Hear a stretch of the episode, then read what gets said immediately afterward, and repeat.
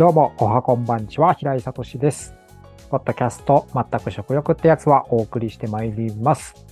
フードスコーレ校長の、えー、私、平井聡が食べ物をテーマに語り、聞いている皆さんと一緒にあれこれ考えていきたいと思います。時にゲストを交えてお届けしていきます。あ、そういえば最近はゲスト呼んでないですね。近々呼んでみたいと思います。えー、作業中やお仕事の帰り道なんかに聞いてもらえたら嬉しいです。さてさて、えー、今日はですね、いつだったかな？最近のノートにも書いたんですけど、食パンは味がしないっていう話をします。食パンは味がしない。いや、するんですよ、味は。僕は食パン大好きで、朝は、まあご飯食べることもあるけど、どちらかというとパン派で、特に食パン、トーストが好きで、もうバターだけで食べたり、えー、ジャムつけて食べたり、結構いろんな、うん、食べる機会があるんですけど、自分が東京農業大学で講師をしているときに、えー、その大学に通っていた当時、確か80、あ、でも80じゃない、20歳。20歳の、えー、女の子学生さんが、と話す機会があって、その子が、あのー、食パンは味がしないって言ったんですよ。えー、って声出しちゃって、それ聞いたときに。そんなことないでしょうって、なんでそう思うのっていう話を彼女としていて、なんかこうトースターできつね色に焼いた食パンは、そのままだと彼女にとっては何にも味を感じないらしいんですよ。で、バターを塗っても味がしないらしいんですよ。ちょっとそのバターが無塩なのか有塩なのかとかそういうのは聞かなかったんですけど、で、いちごや、いちごのジャムとかね、ブルーベリーとか、ピーナッツバターの話もしたかな。そういうのをトーストに塗って、初めて彼女にとっては味のするパンになるらしいんですよ。まあ僕はそれ聞いてよくわかんないって言ったんですけど、ただ僕なりに解釈すると、まあ彼女にとって口に含んだ時に強い刺激のある味、わかりやすい味、なんか多分甘みとかね、そういうものが感じないと味がしないっていう風に思ってるんじゃないかなっていう風に僕は解釈して、なんかそれが彼女にとっての味なんだろうなと思っていて、多分、その時はトーストの味しかしなかった、あ、話しかしなかったんだけど、今の考え方でいくとおそらく白米？ご飯とかもそうだと思うんですよ。味がしないのは食パンだけじゃなくて、お米もそうなんだろうなって、炊いたお米だけを頬張っても、多分同じこと言うと思うんですよ。でもそこにふりかけかけたりとか、まあ卵かけご飯にしたりとか、おかずがあることで初めて味がする。この話は別に他の若い人と話、若い人に限らず、他の人にしたことはないんですけど、から聞いたことはないんですけど、もしかしたら彼女と同じようなことを感じてる人っているのかしらって思っちゃって。あの、最近お米を食べない、ご飯を食べないっていう、お米離れっていうのはよくお米屋さんとか農家さんから聞いてて、まあ、お米農家さんとかお米屋さんにしてみれば、それは結構死活問題だったりするけど、実際僕の周りではお米離れっていうのは肌感として感じてなかったんだけど、よくよく聞いてみると、フードスコーレの中にもいるんですけど、え、お米全然食べないですっていう人もいる、いたんですよ。ね、僕お米大好きだから、いや、驚いちゃって、ああ、そういうもんかと。なんかその、そういうこと言う人は一人暮らしだったり、結婚して改めて家庭を持ったりしてるんですけど、そうなる前の実家暮らしの時も、お米が出ませんでしたとか、食卓に。あ結構いるんだね、と思って。だから自分の食生活って結構当たり前だと思ってたものが、他の家庭では当たり前じゃないんだな、とか、そんなことまでも考えたんですけど、とりあえず、なんだろう。農大のその彼女が、トースト味がしない、食パン味がしないっていうのと、同じようにお米も思ってるんだったら、そりゃ食べないよなと思ったんですよ。味がしないんだったら。ただお腹を満たすためだけじゃないですか。それは食べるのめんどくさいとか、食べる時間がもったいないとか。それは言いますよね。味がしないのなんて何の楽しみもないもんな。うんと、今、教えてる高校でも、教え子の女子高生が食べるのめんどくさいとか食べる時間もったいないなんてことを言っていて、で、それは最近話を聞いたんだけど、でもこれは今に始まったことじゃないんだなと思ってて、こう食べ物の味がしないっていうのは、別にそう思ってしまうことを責めてるわけではないんだけど、なんだろうな、おせっかいだけど、いやいや、それが味だよとか、え、それ美味しいでしょとかっていうふうに教えてあげたくなっちゃう。おせっかいだけどね。うん。まあその結果美味しくないんだったらいいんだけど、味がしないっていうのは、なんか、もったいないよね。そう、食べた上で味がして美味しくないと感じて嫌いになる。あんまり食べたくない。だったらわかるんですよ。思考の話だからね。でも味がしないってのはどういうことなんだろうかっていう。ちょっと話変わるけど、大学を卒業して30手前まで、えっ、ー、と、28歳までかな。広告代理店に勤めていました。で、やっぱ忙しくて仕事に追われて、でも自分も若かったから、意外と体力もあったし、仕事に追われることがある意味こうやりがいにもなってたりとかして、えー、毎朝9時前に出社して、日中のいわゆる休み時間みたいなところは1時間だけのお昼休みだけでお昼ご飯食べて、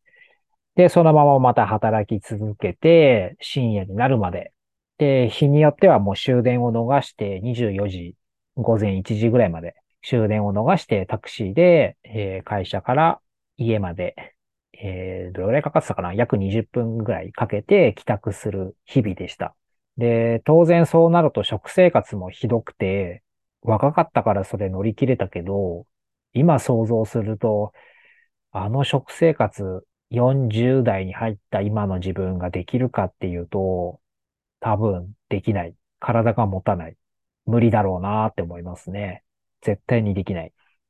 まあ、広告代理店にいて、周りに知り合いのクリエイターとかたくさんいるわけなんですけど、お付き合いしてる人が。体をボロボロにしたクリエイターが働き方を変えて、他の会社に行ったり、中には地方に移り住んだり、で、ちょっとゆっくりした時間の中で過ごすとかよく聞くんですけど、まあその中で自分でお店を開いたり、カフェを開いたり、畑を持って野菜作りしたりとか、あと料理家になったりとか、こう納得のいく食に関する仕事に就くっていう人は比較的多いんですよね。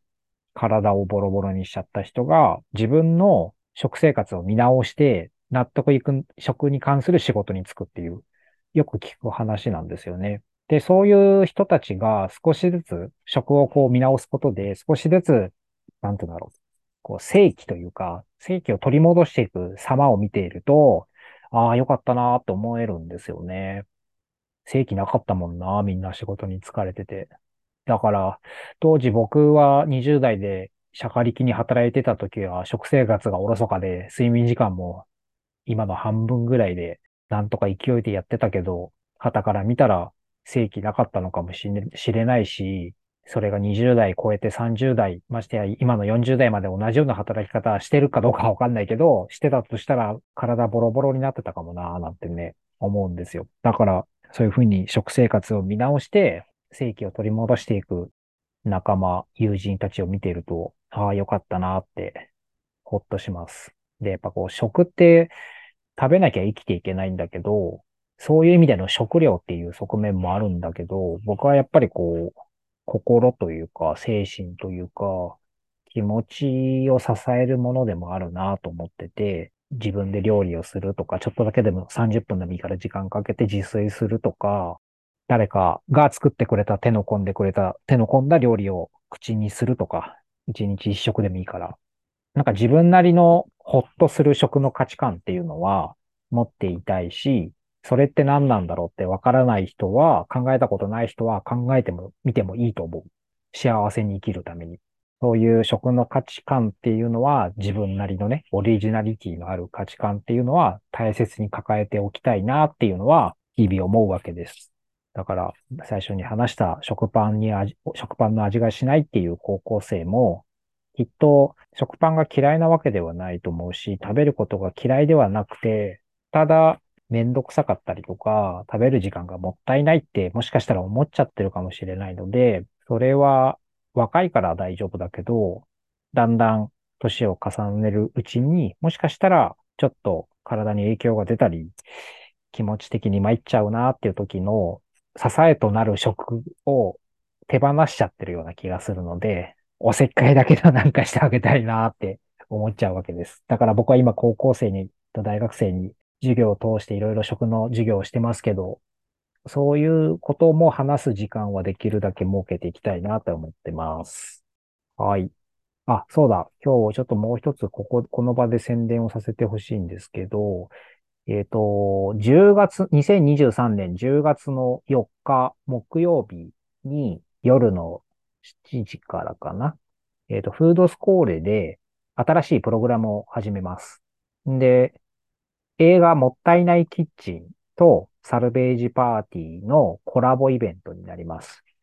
その日は、えっ、ー、と、7時からもったいないキッチンの映画をみんなで鑑賞して、で、その後、サルベージパーティーをやりたいなと思ってます。もったいないキッチンの映画については、もう見たことあるって人もいると思うんですけど、もうすごく内容的には普遍的なテーマのものなので、一度見たことあるっていう人もぜひ2回目、3回目見てほしいですし、これまで見たことないっていう人は、ぜひこれを機会に見てほしい作品の一つです。簡単に言うと、食品ロスとかフードロスって言われる、えー、社会課題に対して、ちょっといろいろ考える、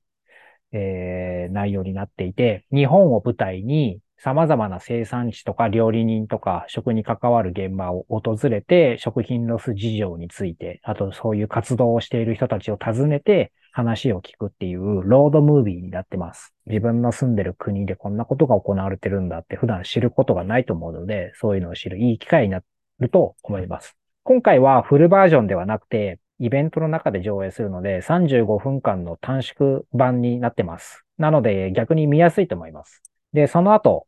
えー、サルベージパーティー、僕らよくやってるイベントなんですけど、家で持て余してる食材をみんなで持ち寄って、えー、料理人がその場で料理考えて作ります、料理を。で、出来上がったものをみんなで食べる、シェアするっていうイベントになります。まあみんなで食材を持ち寄るので、当日何ができるかわかんないし、何品できるかもわからないんですけど、料理担当のケータリングシェフの高田大河さんと、あと、その日会場になるのが、木々っていうですね、サステナブルレストランなんですけど、そこの料理担当の方も参加してくれる予定になってます。えー、その木々はですね、国会議事堂前とか、ため池山王の駅から歩いて5分ぐらいのところにある、えー、レストランになります。その木々のレストランのコンセプトに触れるのもすごくいい機会だと思うので、ぜひ遊びに来てほしいなと思います。10月の4日の7時からです。えー、10月が食品ロス月間でもあり、世界食料デー月間でもあります。まあ、秋、ね、食欲の秋でもあるんだけど、食についてなんかこう向き合ういい季節、10月なので、もったいないキッチンという映画ぜひ見てほしいです。詳しくはフードスコーレのウェブサイトとか SNS をご覧ください。事前申し込み制になってますので、先着順となってます。お早めに気になる方はお申し込みください。さて、番組も終わりに近づいてまいりました。番組ではこれからも食にまつわる気になることをお話ししていきたいと思います。では、また次の食欲ってやつはでお会いしましょう。平井聡でした。